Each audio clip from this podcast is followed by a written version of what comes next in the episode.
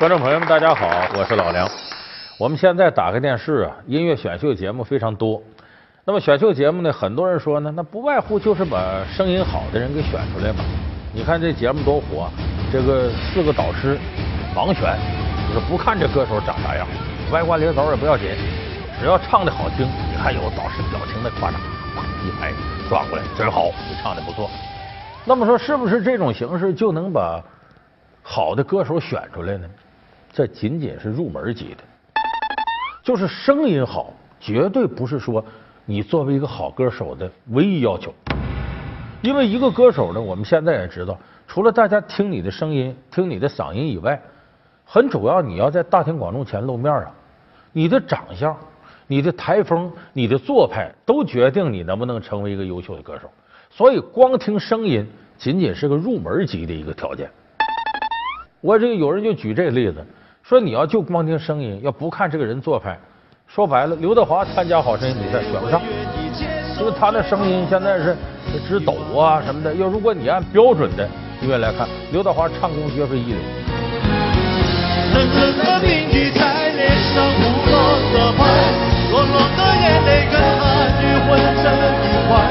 眼前的色彩忽然被掩盖可是现在的选秀歌手有哪个说我们看他的前景能火过刘德华？我认为咱们不能小看这些歌手潜力，但是起码我判断百分之九十九点九九九九的人是火不过刘德华的。也就是说，刘德华到这个舞台上，不见得有导师肯为他转身。那么当初谁给刘德华转身的呢？那才是真正慧眼识珠的。那今天咱们节目就说说当初谁给刘德华转的身。他是香港四大天王之一，他是影坛票房的保证，他是明星刘德华。然而出道不久的他，为何竟惨遭雪藏多年？而后又是如何被周润发、林子祥看中？如今华仔又为何过了一把导师瘾？老梁故事会，刘德华事业上两个最大的贵人。一个是电影上的，一个是唱歌上的。因为我们知道现在刘德华就是两栖作战嘛，一个电影，一个歌坛。歌坛就万二十四大天王，电影不用说了，金像奖、金马奖都得过。那么电影圈提携他的人是周润发，音乐界提携他的人是当时的天王林子祥。这两个人对他的成长帮助太大了。因为刘德华呢是当初香港无线电视台艺人培训班出来的。无线电视台呢是邵逸夫名下的这么一个电视机构，以拍电视剧为主。所以刘德华一开始呢是凭着拍电视剧出名，他拍了一个猎鹰剧，这电视剧名叫《猎鹰》。接着他又在八三版的《神雕侠侣》里呢演了这个杨过。以后不许再来，姑姑，就算我有错，你可以打我、骂我，甚至可以杀我，我都甘心。为什么你不认我呢？算小有名气。那会儿无线五虎将嘛，梁朝伟、汤镇业、苗侨伟、黄日华、刘德华，这叫无线五虎将。现在这无线五虎将现在最火的无非是梁朝伟跟刘德华。呃，当然那些人也都可以还。哎，就是他当初呢，刘德华呢是靠拍电视剧出名的。那么他进入电影圈，真正的贵人是周润发，因为在拍完电视剧之后呢，香港电影当时也很火，也经常找一看这人很靓仔、很漂亮。啊，外形很打人，找他来拍些个片子，但是拍的都是跑龙套角色。就我们现在可能很多人看周星驰当年拍那些片子，是都是跑龙套。刘德华还不如周星驰来着，就在里边露一面，或者是有那么几场戏拉倒了。那么熬着熬着呢，终于有一个片子呢，他有机会了。这个机会还是周润发给他提供的。什么呢？这个片子名叫《投奔怒海》。《投奔怒海》里边是双雄戏，两个人戏。一个是周润发，一个是林子祥，他俩演。当时拍摄地点呢放在海南岛，万事俱备了，都弄好了。林子祥呢也先过去适应场地啊，读剧本。因为从这个演戏的资历来说，林子祥毕竟唱歌出身嘛，那肯定不像周润发那么自如。周润发说：“晚两天去，你先去。”结果临到要拍的时候了，周润发发现剧本呢改动了几回，投奔怒海，他对这戏不满意，说这个角色我认为不适合我，我不拍了。那会儿没有像现在说签合同签那么严，演员要说不拍了，剧组也没办法，只能换人。这时候周润发也觉得不太好意思，说这其实是因为我的原因，我没看上这角色。说这么着吧，那个我给你推荐一个人让他演。说谁？这个人啊，是我无线培训班的师弟，名叫刘德华。说你们当然不知道，他就一直龙套。我跟他合作一回呢，当时拍片叫《鳄鱼潭》，外形没问题，挺帅，比我帅。你找他去。当时这个选角的副导演呢叫夏梦，这《投奔怒海》的导演是著名的大导演许鞍华。这夏梦选角说：“你既然你说了，我打听打听吧。”他当时呢，第一反应是这个事儿我定不下来，我得跟徐导说呀，就飞到海南岛，跟许鞍华说，说周润发推荐了一个人，但是这挺远。许鞍华说什么玩意儿，就跟演几场戏，发哥就推荐他，这不靠谱。你再打听打听，问问。这时候林子祥在那等着拍戏呢，说周润发不来了，那怎么整？这个戏就得找长得漂亮的，得是个靓仔。想半天，我给你推荐个人。就是前一段时间我拍个电影叫《我爱夜来香》，《我爱夜来香》里头有个小伙子，戏不错，是无线培训班的。说他叫什么名？我也不记得叫啥名了，反正挺帅的。你问去吧。许鞍华说时间也来不及了。林子祥既然对他印象这么好，你能打听着这个人，咱就看看差不多，让他来试戏了。那这个时候夏梦说：“那问问吧，无线培训班当初《我爱夜来香》那谁演了？正打听功夫呢。”这个戏的总摄像师叫钟志文，在香港很有名的摄像师。钟志文说：“你也没人也不要紧，我给你提供备选。前一阵我在这个香港拍《我爱彩云曲》，有这么一个电影。说我拍这个戏的时候呢，有个小伙子演了几场戏也是很玩命，而且她外形漂亮。”鼻子还有点鹰钩似的，很打人，小姑娘都喜欢。小姐，可不可以这张面纸给我啊？谢谢。我不能超过三次的，你这个家伙想吃豆腐。这叫啥名？我也不记得叫啥名。那你打听吧。就这么着，这个夏梦呢，把这仨戏都问了一遍，最后找到刘德华的时候，这夏梦说：“你可真不容易啊！周润发推荐你，林子祥推荐你，你可真行。”就说刘德华当时虽然跑龙套，认认真真的做好这死跑龙套的，每部戏都认真都玩命，所以给合作的人呢留下了他爱岗敬业的印象。就这么着，刘德华通过《投奔怒海》里第一次演主角，这才在电影圈里头崭露头角。祖明，祖明，你你怎么了啊？他要看医生啊！啊，照我们以前约定的一样，先付一半。你进来听到爆炸声没有？阿成可能已经给地雷炸死了。我不退钱的，你放心，我们死不了的。什么时候有船？三天后就有，算你们命大。那么呢，他这个混到电影这行了，他很感激林子祥。林子祥第一个跟他搭戏的嘛腕儿。那时候他为什么喜欢林子祥？林子祥当时是他的心里的个偶像。林子祥当时凭借着这个《在水中央》这歌，当时在香港已经火的都不行了。八十年代初的时候，就是天王级的歌星。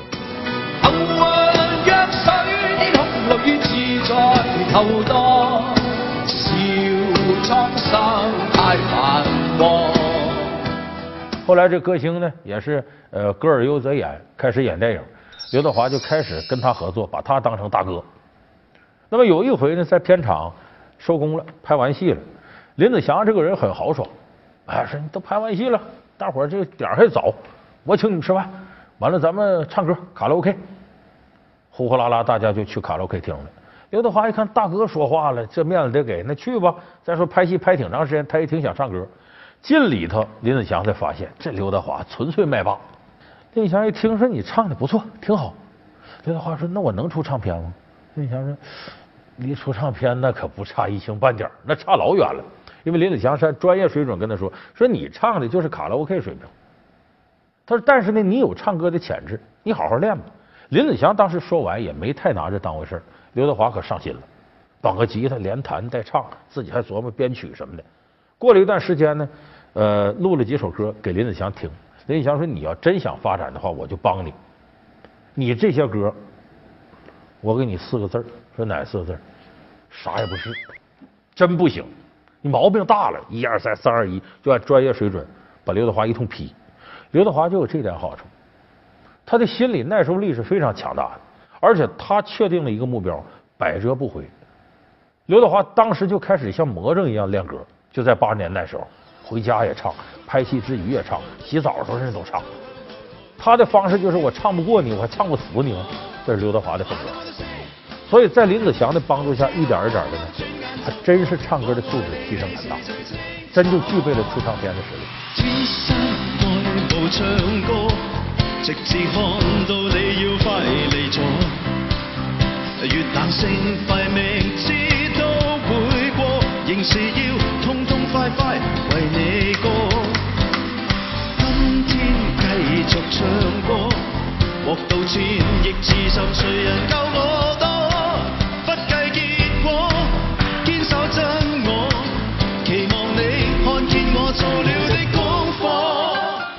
当时呢，这个无线电视台下头有一家这个唱片公司叫华星公司，华星公司给他找歌、写歌、编曲，他出了一盘叫呃只知道此刻爱你。闪闪光亮如燈燈，能情越和雲的星，為何總不想休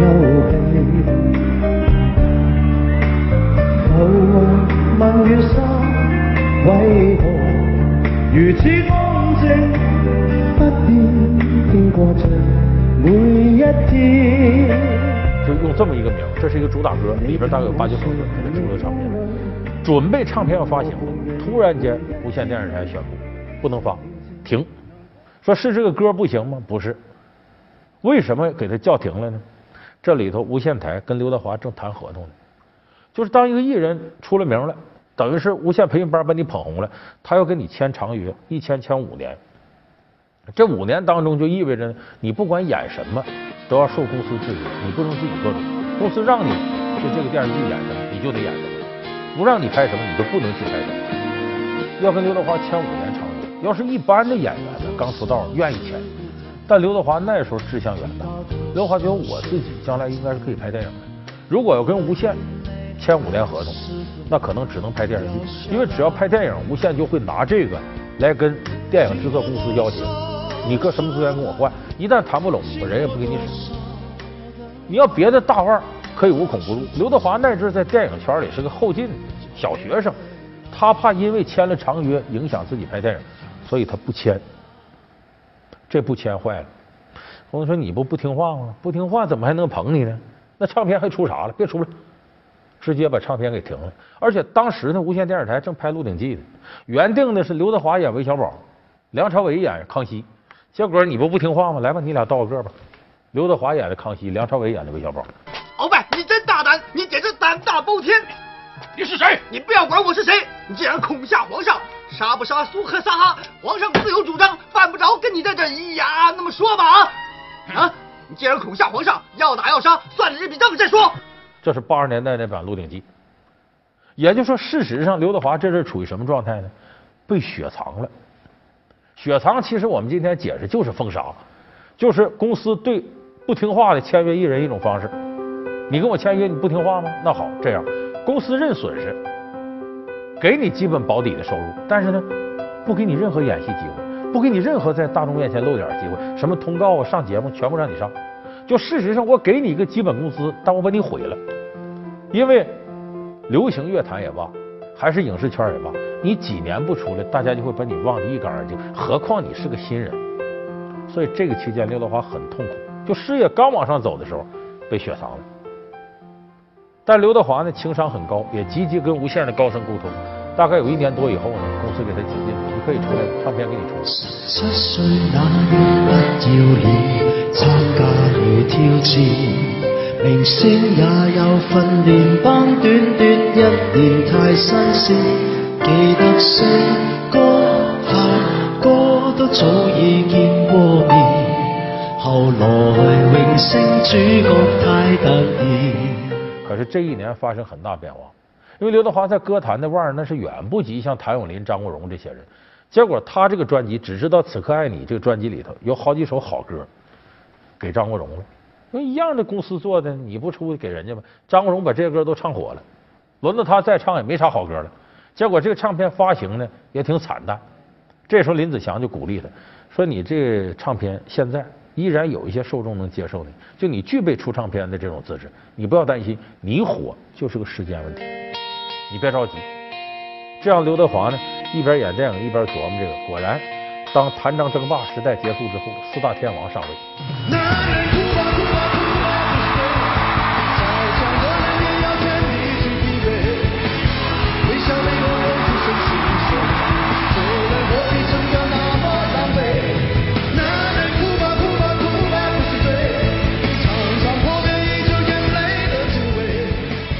其实我们今天看呢，刘德华演戏呢，在开始的阶段始终是偶像演员。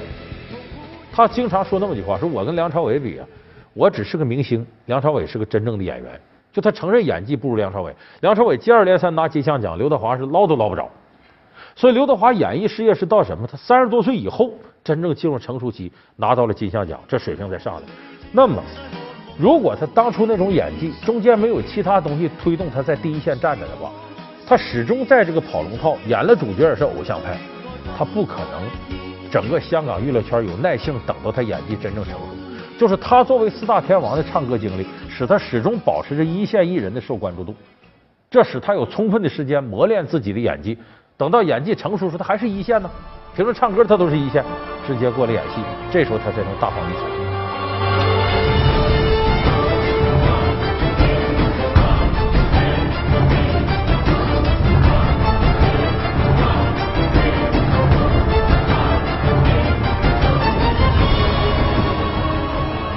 所以刘德华在所有香港明星里火的时间最长。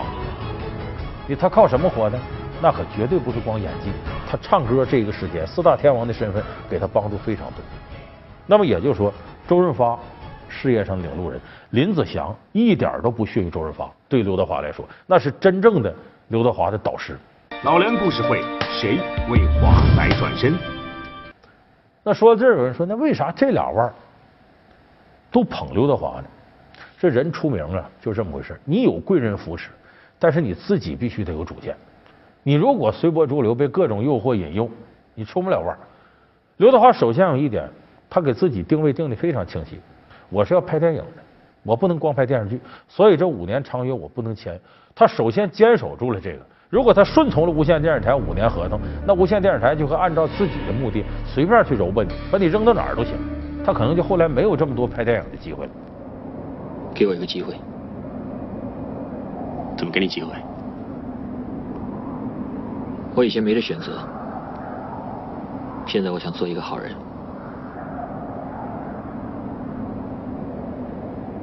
好啊，跟法官说，看他让不让你做好人。那就让我死。对不起，我是警察。谁知道？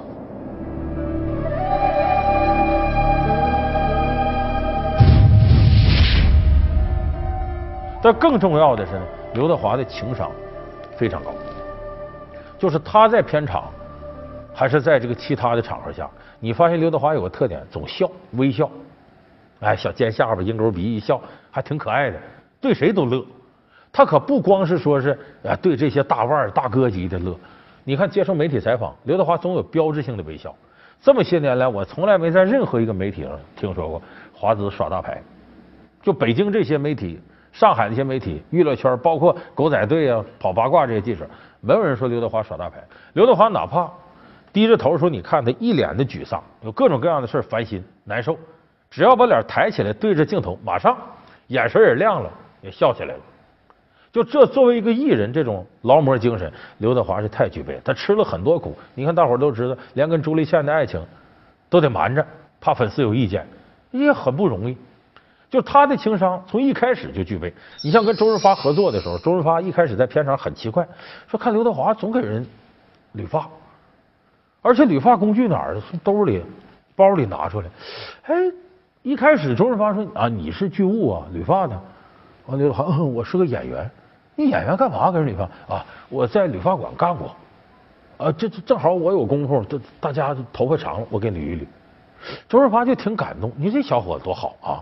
这个时候还不忘这个，其实这是刘德华近距离跟艺人接触一种方式。你想，你如果没有特殊机缘，你跟周润发能这么近距离聊天聊半个小时，可能吗？人家发哥有机会理你吗？不是。可是理发不一样，哎，你好也罢，坏也罢，你一疙瘩一块，你得搁我面前，你还不敢乱动，我让你抬起来上来，你就得听。而且这个过程他闷他没事啊，自然就闲聊。所以这个过程，刘德华接触了很多大腕，通过理发。哎，这就是他情商超级高的一个层面。另外，他跟林子祥也是，他在林子祥面前呢，绝对的小学生，他也不怕露怯，我什么毛病你都听，而且他从来不怕呢这个大腕骂他。后来这个刘德华自己填词、作曲、出唱片。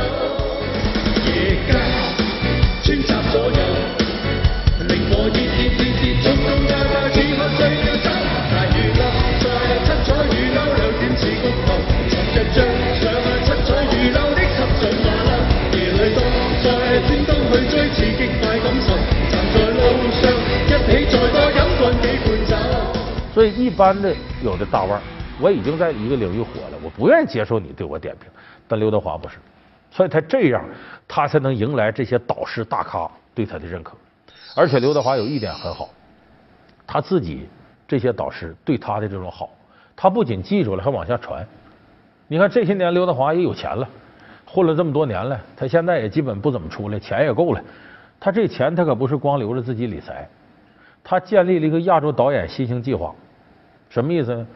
呃，只要是中国人，香港的、台湾的、澳门的、大陆的都行。你的优秀的导演，你因为没有启动资金，没钱，好，你把本子拿来，你把你的构想小样拿来我看。刘德华电影肯定是内行，一看你这个东西不错，我给你出钱，每个人我起码先给你投一千万港币，然后如果可以再介入追加投入。有人说这跟风险投资也没区别，不是？导演新兴计划主要是扶持这些导演，不是说我为了天使投资 A 轮 B 轮我去挣钱，他不是这概念，他就是为了提携后进。就是因为刘德华自己呢吃过这苦，刚出道有一肚子能耐，没地方发挥，你得有人慧眼识珠，所以他也想，导演最痛苦的是没有启动资金，没有机会，很多才华发挥不出来，所以他要确立这么个新型计划。结果新型计划实施的第一轮，他就挖掘出了个人才，看中了宁浩。宁浩的成名作《疯狂的石头》就是在刘德华的资助之下。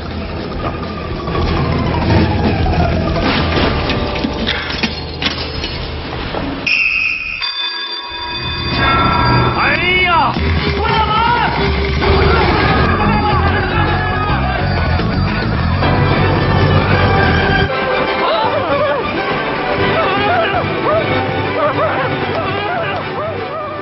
所以我们今天说刘德华，他转身的这些导师大咖，其实不白转身，不光造就了一个天王级的巨星刘德华，而且刘德华在身上得到了这些恩惠之后呢，他会心进火传，把这些东西传给更加需要帮助的新人。